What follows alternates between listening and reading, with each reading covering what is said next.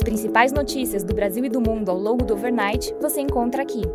Este é o Direto ao Ponto com Felipe Sichel, um podcast do Banco Modal. Bom dia e bem-vindos ao Direto ao Ponto. Hoje é terça-feira, dia 6 de dezembro, e estes são os principais destaques esta manhã. Começando pelo Brasil, em relação à PEC, jornais reforçam a perspectiva de um valor extrateto menor para a PEC. Segundo a Folha, a magnitude poderia cair para algo entre 135 a 150 bi, além de limitar a dois anos a excepcionalização do Bolsa Família do teto de gastos. Interlocutores do governo eleito já receberam a sinalização de que senadores da base de Jair Bolsonaro devem pedir vista do texto. Nesse caso, a PEC poderia ser votada na CCJ na quarta de manhã e no plenário do Senado à tarde. Outra possibilidade é o senador Carlos Portinho fazer um pedido para a realização de audiência pública para discussão dos impactos da PEC. Fontes de ontem à noite indicavam, no entanto, que Davi Alcolumbre deveria indeferir o pedido. Segundo o Estadão, outra despesa que pode ser retirada do teto é o seguro rural. A proposta teria impacto de 1,1 bi no ano que vem.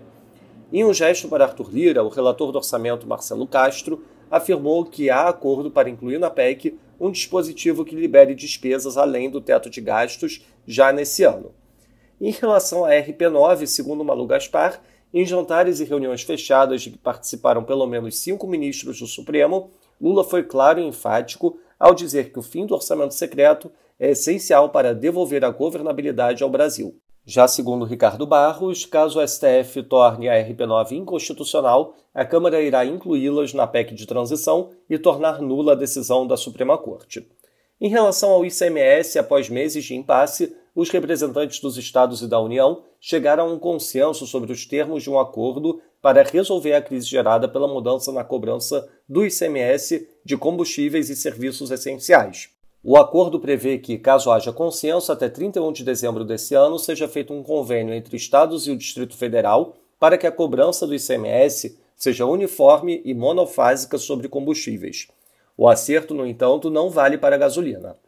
Passando para o setor internacional, na zona do euro, o Philip Lane afirma que espera mais altas da taxa de juros, mas que já foi feito bastante em termos de política monetária. Na Alemanha, a Industrial Orders de outubro variou 0,8% no mês, acima do esperado 0,1%. Na Austrália, o RBA elevou a taxa de juros em 25 pontos base para 3,1%, conforme esperado. Na China, Reuters reforça as informações de ontem sobre o possível anúncio de novas medidas de alívio na Covid-0 amanhã. As novas regulações devem ter abrangência nacional. Em Beijing, a entrada em supermercados e edifícios comerciais não será mais condicionada à apresentação de PCR negativo. Na agenda do dia, destaque às 10 da manhã para a divulgação da balança comercial nos Estados Unidos e aqui no Brasil a tramitação da PEC de transição.